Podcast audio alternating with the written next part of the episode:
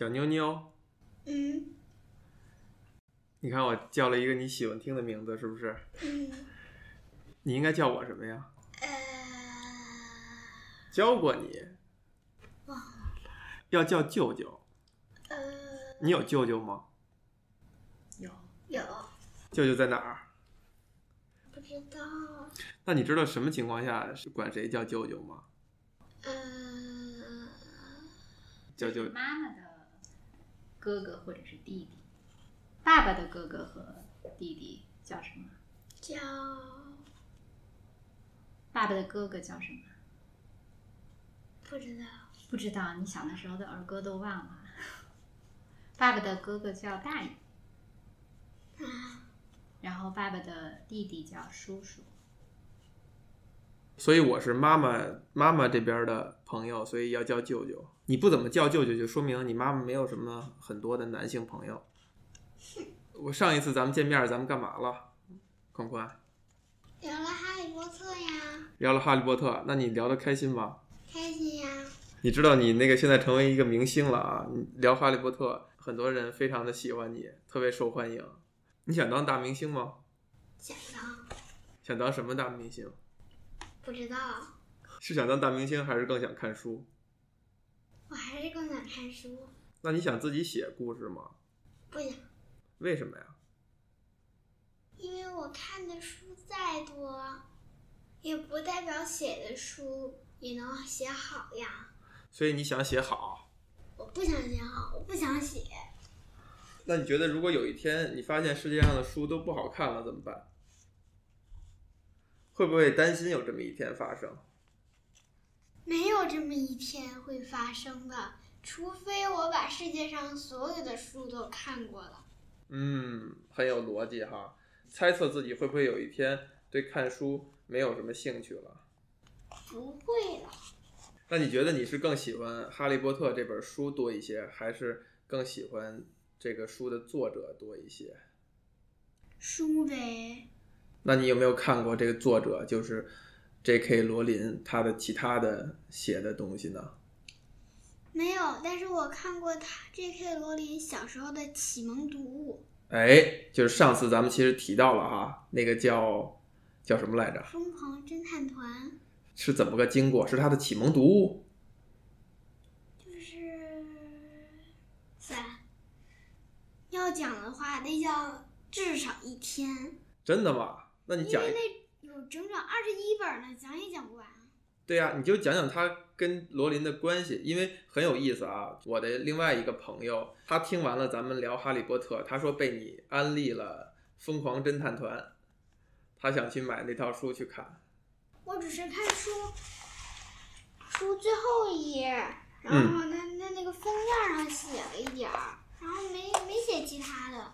你没有看过罗琳的其他的书，除了《哈利波特》的相关的，嗯，那还看过三本儿，还看过三本儿。第一本儿就是今天要讲的《诗翁比斗故事集》，就是 J.K. 罗琳在《哈利波特七》中提到过嗯，邓布利多给赫敏的遗物。你记得书里边说为什么邓布利多要把这本书留给赫敏吗？嗯，没说过，但是我能猜出来。为什么呢？为邓普利多想让他们三个知道死亡生气。哦，所以这本书是关于死亡生气的。不对，这本书有五个故事，它是巫师小孩子小时候读的故事。第五个故事讲的是三兄弟的传说，这里面第一次提到了死亡生气。嗯，那这五个故事你都喜欢吗？喜欢呀，他们的名字我能背下来。哇，第一个故事是巫师和跳跳锅，不信的可以买来自己去看看啊。好的，第二个故事是好运泉，第三个故事是南巫的毛心脏，第四个故事是兔子芭比和他的呱呱树桩，第五个故事是三兄弟的传说。背的字正腔圆。你这你这本书看了多少遍？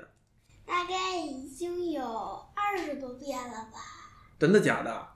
真的，这本书的薄厚啊，对我来说，不过是大象眼中的小蚂蚁。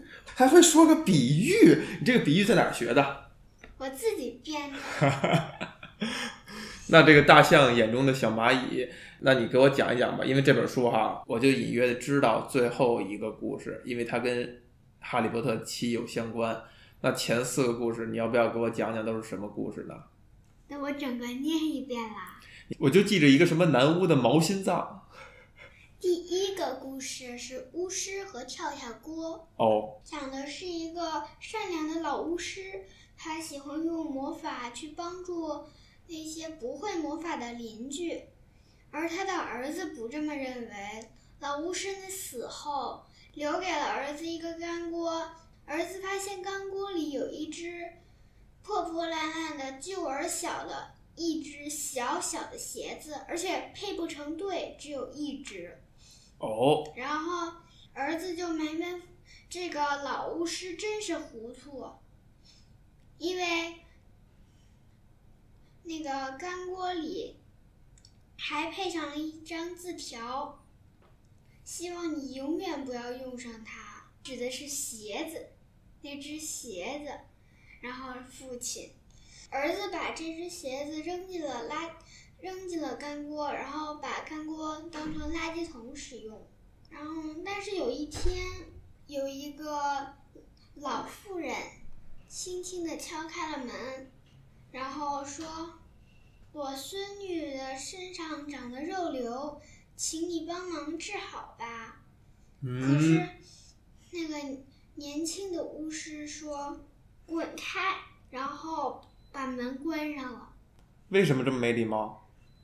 都说了，他不喜欢父亲这么对，这么亲麻瓜，这么帮助那些邻不会魔法的邻居。哦，然后呢？你成功的吸引住了我的兴趣。然后他他听见那只那个放垃圾桶的厨房有点动静。然后到那儿一看，发现那只干锅长出了一只黄铜脚，只有一只黄铜脚。黄铜脚。嗯，然后身上还长满了肉瘤。啊，那些那个角啊？嗯，不是，是那个干锅。干锅。那个年轻的巫师想尽了办法，把肉瘤先是试图。让那那个干锅消失，然后又想办法把干锅弄干净，最后又试图把它赶出去，可是都没有用。然后陆续陆续的还有更多的人来找他，嗯，那本书上只写了后两个人，可是儿子都重重的把门关上，啊，然后拒绝。这么没有礼貌。嗯，然后没过几天，那个。干锅就不仅仅长了肉瘤，还发出了驴叫声和呻吟声，一边跑一边泼洒泪水，冒出肉瘤，而且又是咳嗽又是干呕，像婴儿一样啼哭，像狗一样哀嚎，还吐出变质的奶酪和发酸的牛奶，以及数不清的饥饿鼻涕虫。哎呀，这么恶心！然后有一天，巫师的儿子终于忍不住了，然后他冲出去，把所有那些邻居的病啥的，然后苦难啥的，然后丢失的东西啥的都换回来，找回来治好了。然后呢，干锅变得清爽了，干净了。然后呢，他。打着嗝吐出了那只鞋子，然后并允许年轻的巫师把那只鞋子穿在黄铜脚上。然后往回走的时候，巫师的巫师的父亲送的那只干锅的的脚步声也变得清静了。那你觉得这故事告诉了我们什么呀？为什么这么一个奇奇怪怪的故事？这么一个奇奇怪怪的故事。嗯。那你觉得这故事想告诉我们什么呀？这个故事想告诉我们，这个想要知道自己去买，我不透密了。后面有邓弗利多的笔记，邓布利多的笔记，嗯他是写了这个故事的中心思想吗？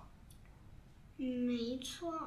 那你要不要念一念？一位善良的老巫师想给铁心肠的儿子一个教训，让他尝尝当麻瓜们的苦难。年轻巫师的良知觉醒了，他同意利用自己的魔法去帮助那些不会魔法的邻居。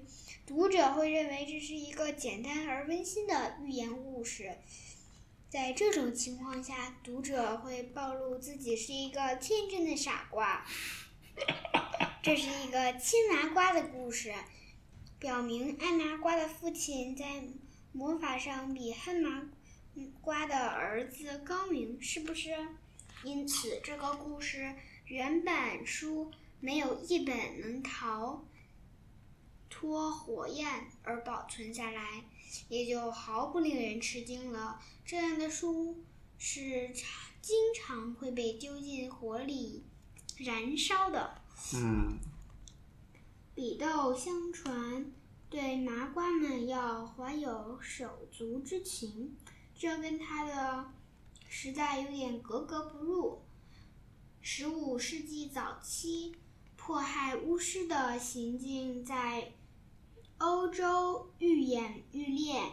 魔法界的许多人觉得，像隔壁麻瓜邻居的温珠施咒语，就等于是在主动往燃烧自己的火堆上添加火柴。这么想也是有道理的。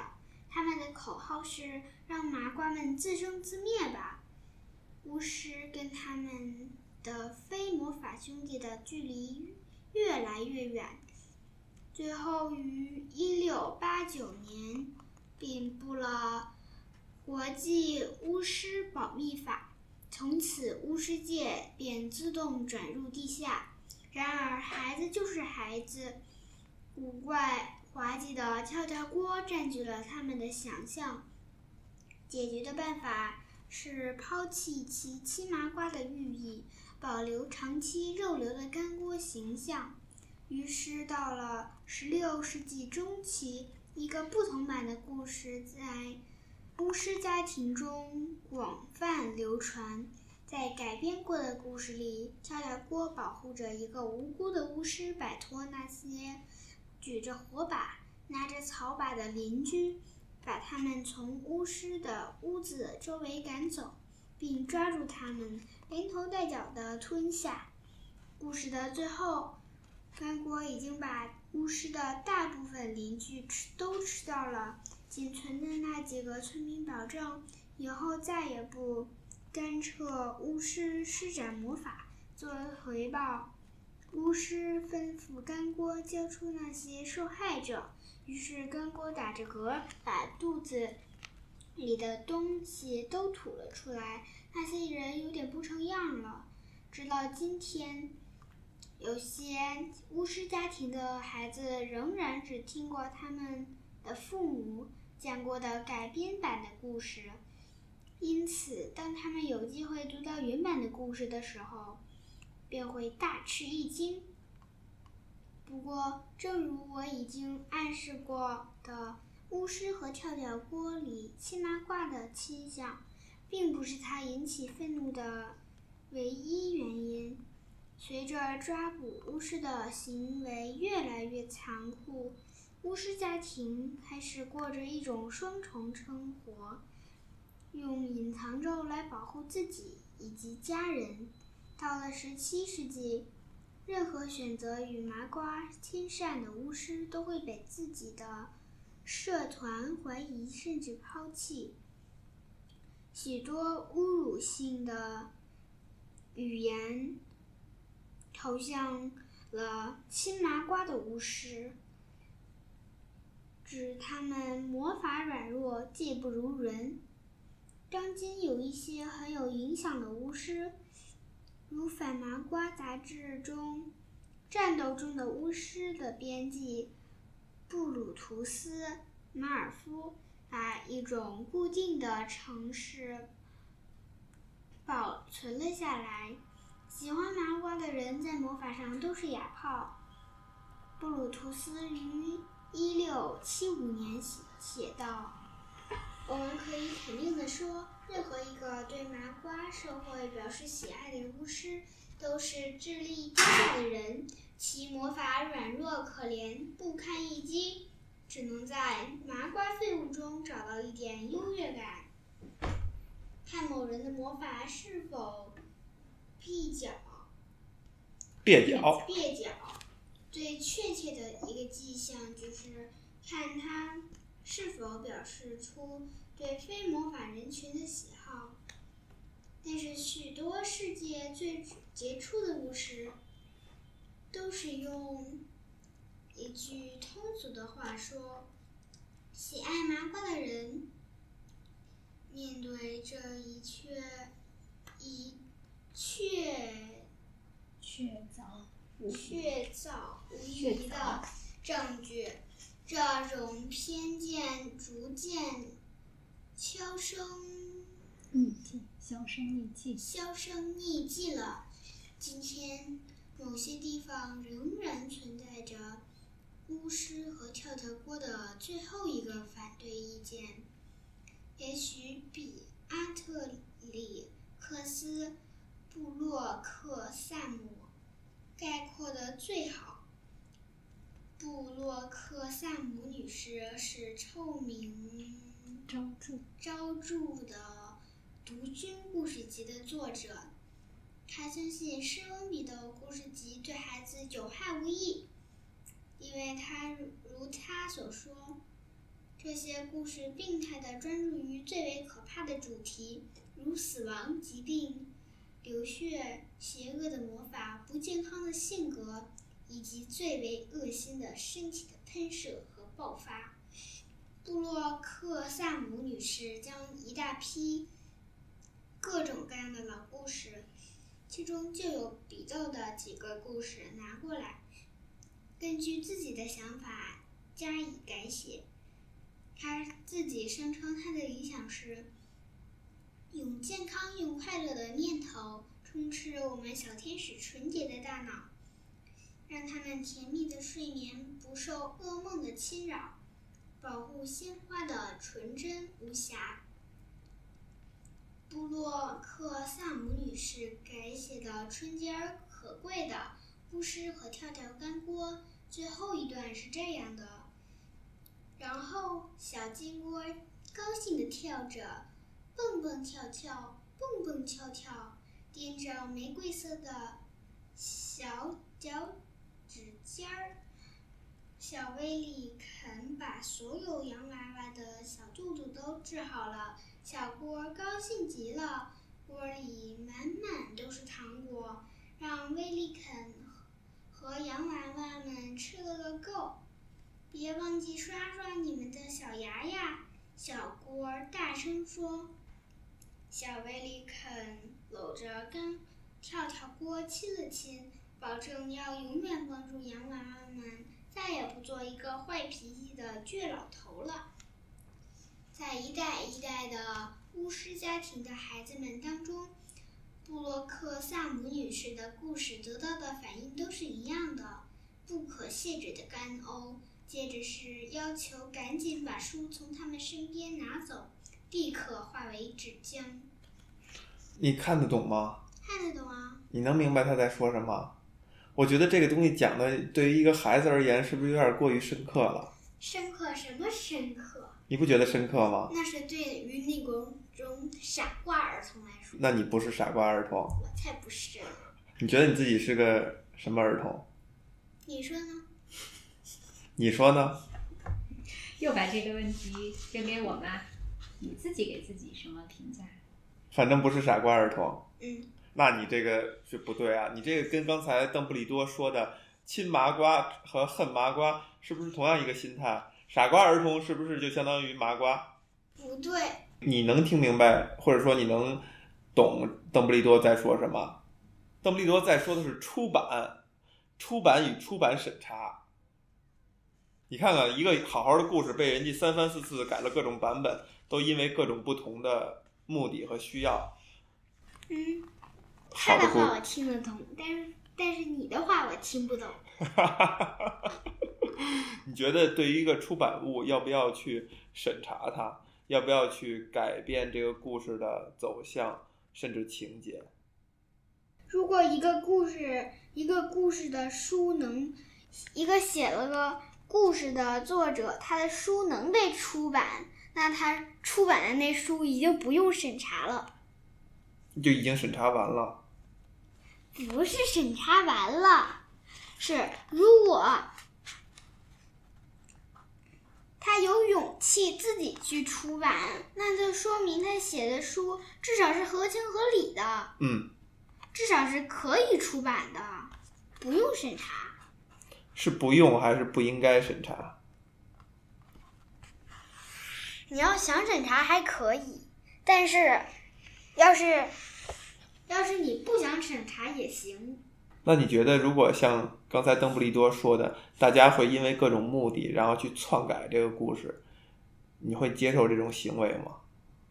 如果他们要去改变作者的原创，是可以的，可以这就像续篇一样。续篇、对呀、续篇。续篇，如果一个故事完了，然后你还想接着看，你认为不可能这就完了，还还会发生点事情，你可以自己写呀。那你在说这个话的时候，你脑海当中是在想哪个故事吗？没有，或者说哪本书是这样做的？好像没有哪本书吧。那你关于第一个故事，你还有什么想说的吗？没什么想说的了，邓普利多啊，都替我说完了。那你再选后边一个故事，再给我讲一讲吧。好运泉就不说了，为什么成年人不易。成年人不易？然后南巫的毛心脏，少儿不宜。那你看了吗？我看了呀，那少儿不宜你还看？少儿不宜我还看啊，我又不是那种胆小鬼。是因为害怕是吗？可怕有些人非常害怕，哦。但是有些人嘛还是可以看的。这个南巫的毛心脏的，后续里可以看到邓布利多认为十岁以上的巫师孩子就可以看了，但麻瓜孩子目前还不清楚。他写这句话是为了抖个包袱呢，还是真的觉得十岁的巫师孩子比十岁的麻瓜孩子要呃成熟？这两句话不是邓普利多说的，是我瞎编的，哎呀，是我自己的认为。那你觉得你是十岁的麻瓜孩子还是十岁的巫师孩子？你首先还没到十岁，你是七岁半的麻瓜孩子还是七岁半的？我现在已经八岁了，已经八岁了，我前几周刚过生日，过生日干嘛了？我过生日没干嘛，嗯，生你妈妈气吗？我是有点生气，是不对，是生学校的气。为什么？为什么他们偏偏不能延长一天时间呢？我的生日在五一假期结束的最后一天，啊，也就是开学的第一天。你觉得你是八岁的麻瓜还是八岁的巫师？如果我是巫师的话，我认为十岁巫师以上的，是十岁年龄以上的巫师孩子才可以看。那我看了并没有害怕呀。啊，所以你比十岁以上的巫师还厉害。那要给我讲这个毛心脏吗？除非那个十岁以下的巫师被分到了格兰芬多。格为什么呢？格兰芬多的特点就是勇敢。对，记得很清楚。那现在要给我讲什么故事？第五个故事，第五个故事大家都很熟悉，是不是？对，都很熟悉。第七部书里也提到过。嗯。那就讲第四个吧。只有他没被开除了。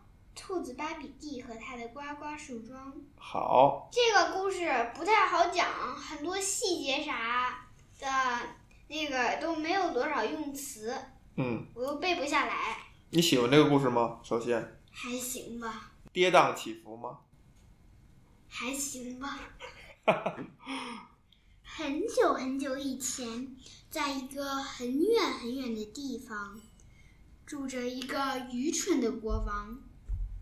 他认为只应该让他一个人拥有魔法的力量，因此，国王命令他的军队的首领成立一支女巫捉捕小分队，并分配给他们一批凶猛的黑色猎狗。与此同时，他还在全国的城镇乡村发布公告。国王聘请一位魔法教员，那些真正的巫师谁也不敢出来主动应聘，他们都躲避着女巫捉捕小分队。然而，有一位根本不会魔法的狡猾江湖骗子看到了发财的机会，他来到王宫。声称自己是一位技术高超的巫师，江湖骗子变了几个简单的法器，愚蠢的国王就相信他确实会魔法，立刻任命他为首席大魔法师和国王的私人魔法大师。江湖骗子让国王给他一大袋金子，他拿去买魔杖和其他魔法必需品。他还索要了几颗很大的红宝石，说要用来完成疗伤咒。还有一两只银质高脚杯，说要来保存和酿造魔药。所有这些东西，愚蠢的国王都提供给了他。江湖骗子把这些财宝存放在自己的家里，然后回到了王宫。他不知道，一个住在庭院边上的一座简陋的小屋、小茅屋里的老太婆正在注视着他。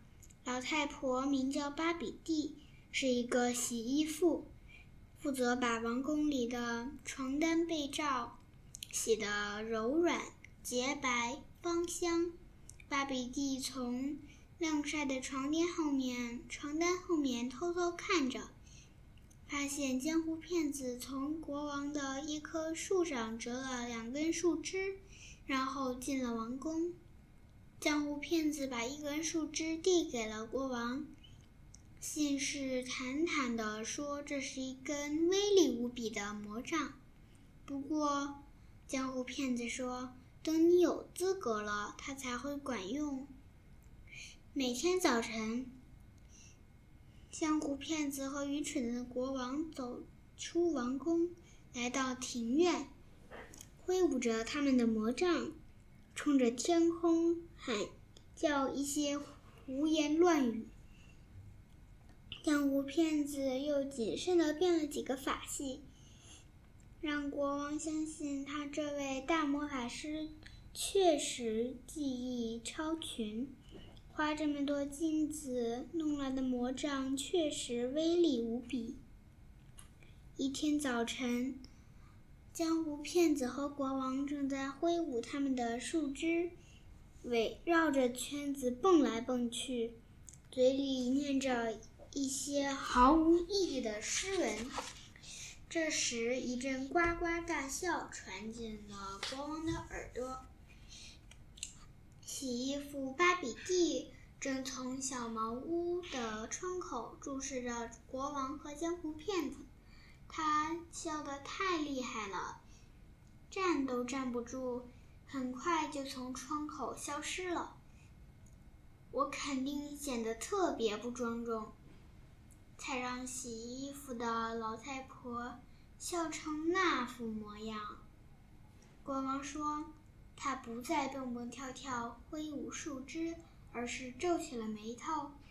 我已经厌倦了练习魔法师，我什么时候才能在我的臣民面前表演真正的咒语呢？”江湖骗子试图安慰他的学生。保证说他很快就能做出惊人的魔法壮举，可是江湖骗子不知道，巴比蒂的呱呱笑声已经深深地刺痛了愚蠢的国王。明天，我们邀请所有的朝臣观看国王表演魔法。江湖骗子知道时候已到，他必须卷着他的财产跑逃跑了。哎呀，陛下，这是不可能的！我忘记告诉陛下了，我明天必须出远门呢。如果你必不经我的允许擅自离开宫殿，魔法师，我的女巫追捕小分队就会用他们的猎狗把你找来。明天早晨，你必须协助我，为我的王公贵族们表演魔法。如果有人嘲笑我，我就砍掉你的头。国王气冲冲地回宫殿去了，留下江湖骗子一个人惊慌失措地待在那里。现在他所有的奸诈狡猾都救不了他了，他没法逃跑，也没办法帮助国王完成他们俩都不会的魔法。为了发泄他的恐惧和愤怒。江湖骗子走到洗衣服芭比地的窗口，他往里面回望着，看见小老太婆正在床边桌旁擦拭一根魔杖，在他身后的墙角里，国王的床单正在一个木桶里自动清洗呢。江湖骗子立刻明白了，巴比蒂是一个真正的女巫。他给他带来了可怕的麻麻烦，同时也能使他化险为夷。老太婆，江湖骗子咆哮着说：“你的呱呱大笑要了我的命！如果你不能帮助我，我就揭发你是一个女巫，这样被国王的猎狗撕成碎片的就是你了。”老巴比蒂笑眯眯地看着江湖骗子。向他保证说，他会尽自己所有的能力帮助他。江湖骗子吩咐他藏在灌木丛里，并在国王表演魔法时，替国王完成那些咒语，但不能让国王知道。巴比蒂同意了这个计划，但是问了一个问题。先生，如果国王想试一个巴比蒂不会的魔法怎么办呢？江湖骗子说：“你的魔法完全对付了，对付得了那个傻瓜的想象力。”他向他保证，然后回便回城堡了，为自己的聪明沾沾自喜。第二天早晨，王国里所有的王公贵族。都聚集在宫殿的庭院里，国王登上了他们面前的一个舞台。江湖骗子站在他的身边。首先，我要让这位女士的帽子消失。国王用他的树枝指着一位贵夫人，大声说道：“在旁边的灌木丛里。”巴比蒂用他的魔杖一指那帽子，帽子消失了。观众们非常惊讶，赞不绝口，他们的喝彩声震耳欲聋。国王听了，欢欣鼓舞。接着，我要让那匹马飞起来。国王用他的树枝指着自己的战马，大声说道：“把比蒂躲在灌木丛中。”用他的魔法一指那匹马，马就飞上了高高的天空。观众们更加兴奋，更加诧异，大声地表达着他们对国王高超的魔法技艺的欣赏。现在，国王环顾四周，寻找目标。这时，女巫捉捕小队的队长跑上前来。陛下，小队长说：“就在今天早晨，沙伯吃了一个毒蘑菇，死了。陛下，用您的魔杖让他起死回生吧。”说着，那位队长把捉捕女巫的那条最大的猎狗的尸体搬到了舞台上。愚蠢的国王一挥他的树枝，用它指着死狗。在灌木丛中，巴比蒂微微笑着，并没有举起魔杖，因为没有一种魔法能够起死回生。看到死狗一动不动，人群起初开始窃窃私语，接着便大笑起来。他们怀疑国王的前两个魔法只是变变法器而已。为什么不管用？国王冲着江湖骗子嚷道。江湖骗子想起了他仅存的一个诡计。是这样的，陛下，是这样的。他指着巴比蒂隐藏的灌木丛喊道：“我看得清清楚楚，一个邪恶的女巫用她邪恶的咒语挡住了您的魔法。抓住他！来人，抓住他！”巴比蒂从灌木丛中逃了出来，女巫追捕小分队立刻追了上去。他们放开那些猎狗，猎狗们叫着。寻找巴比蒂的气味，可是小个子女巫跑到一片低矮的篱笆前，一下子就消失了。等国王、江湖骗子和所有的朝臣绕到篱笆另一边时，发现那些追捕女巫的猎狗正围着一棵弯弯曲曲的老树狂吠。抓扰，他把自己变成了一棵树。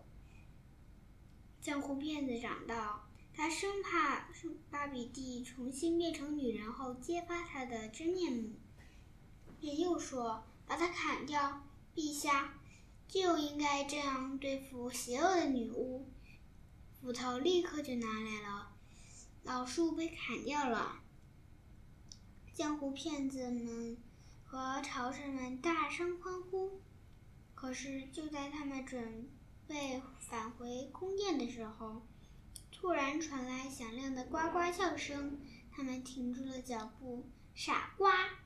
刚才被砍断的那棵树桩里传出了巴比蒂的喊声：“把巫师砍成两半是弄不死他们的。如果不信，就拿起斧头把大魔法师砍成两半吧。”女王追捕女巫追捕小分队的队长急于做这个实验，但他刚刚把斧头抬起来，江湖骗子就跪倒在地，尖叫着恳求饶命，并坦白了自己干的坏事。当他被拖向地牢时，树桩又呱呱大笑起来，比以前笑得还要响亮。把一个女巫砍成两半，你就给你的王国加了一道可怕的诅咒。树桩对目瞪口呆的国王说：“从今往后，你加在我们巫师身上的每一丝伤害，都会像斧头一样砍在你自己的身上，最后使你感到生不如死。”听了这话，国王也跪了下去，对树桩说。他立刻就发布一则通告，保护国王王国里所有的男巫女巫，允许他们平平安安的练习魔法。很好，树桩说，但是你还没有对巴比蒂做出补偿呢。什么都行，什么都行。愚蠢的国王喊道，在树桩前搓着两只手。你要在我上面竖起一座巴比记的雕像，纪念你可怜的洗衣妇，让你从不会忘记你的愚蠢行为。梳妆说：“国王立刻答应了，保证请来全国最著名的雕刻家，用纯金打造那座雕塑。然后，当非常惭愧的国王和所有的王公贵族返回宫殿时，那个树桩还在他们身后呱呱大笑。等庭院里，等庭院里空无一人的时候，从树桩根部的一个洞里，钻出了一只胖乎乎的、长着胡须的老兔子。它的牙齿间咬着一根魔杖。巴比蒂蹦蹦跳跳的离开庭院，远去了。从那以后，一座洗衣服的金雕像一直竖立在那个树桩上。国王王国里再也没有巫师遭到迫害了。这是个奇奇怪怪的故事吗？不是，那邓布利多对此有什么评价？邓布利多对此有什么评价？嗯我都念完一个了，不念了，自己买去。那你这本书你推荐给大人吗？这本书，大人想看就看，但是不要问同样的问题，怎么样呢？非常幼稚。那你对这个故事有什么评价？我对这个故事，嗯，邓布利多替我说了，自己看去。太狡猾了。那你这个这本书你推荐给孩子吗？当然推荐，除了南屋的毛心脏，建议十岁以上的胆胆量小一点儿的，十岁以上才能看。你这本书推荐给我吗？你，你那么多问题，最好还是别看了。啊，问题多就不看了。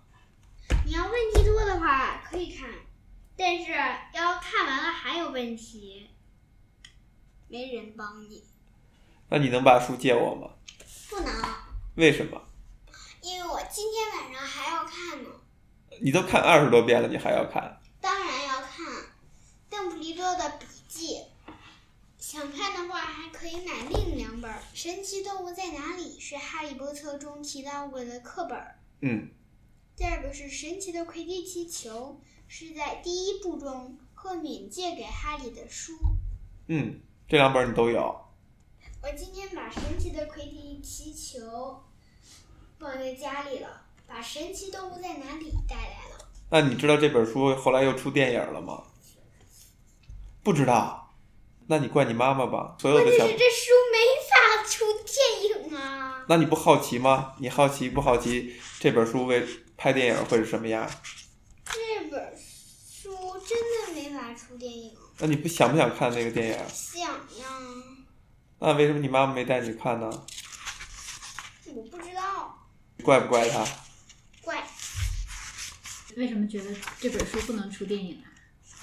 因为这本书，这本书都是介绍动物的，根本没法出呀，除非你一个动物一个动物的在那儿，然后介绍，这这这这，然后再一个那你想不想看见这些动物长什么样？不想看见，为什么呀？因为很多都很恐怖，哎，除了美人鱼，美人鱼你没看到过吗？其实很多很多电影里都有。是画着的。什么是神奇动物啊？神奇动物就是神秘的动物，嗯，这是换字之意法，哎，这什么什么法？换词之意法，老师教你的吗？我自己编的，名儿是自己编的，但方法是老师教的。如果这两本书你借我一本的话，你会借哪本？这本儿我不太喜欢，好，那借我吧。谢谢宽宽。那我们今天就结束了吗？结束了，可以结束了。你你还没回答什么是神奇动物呢？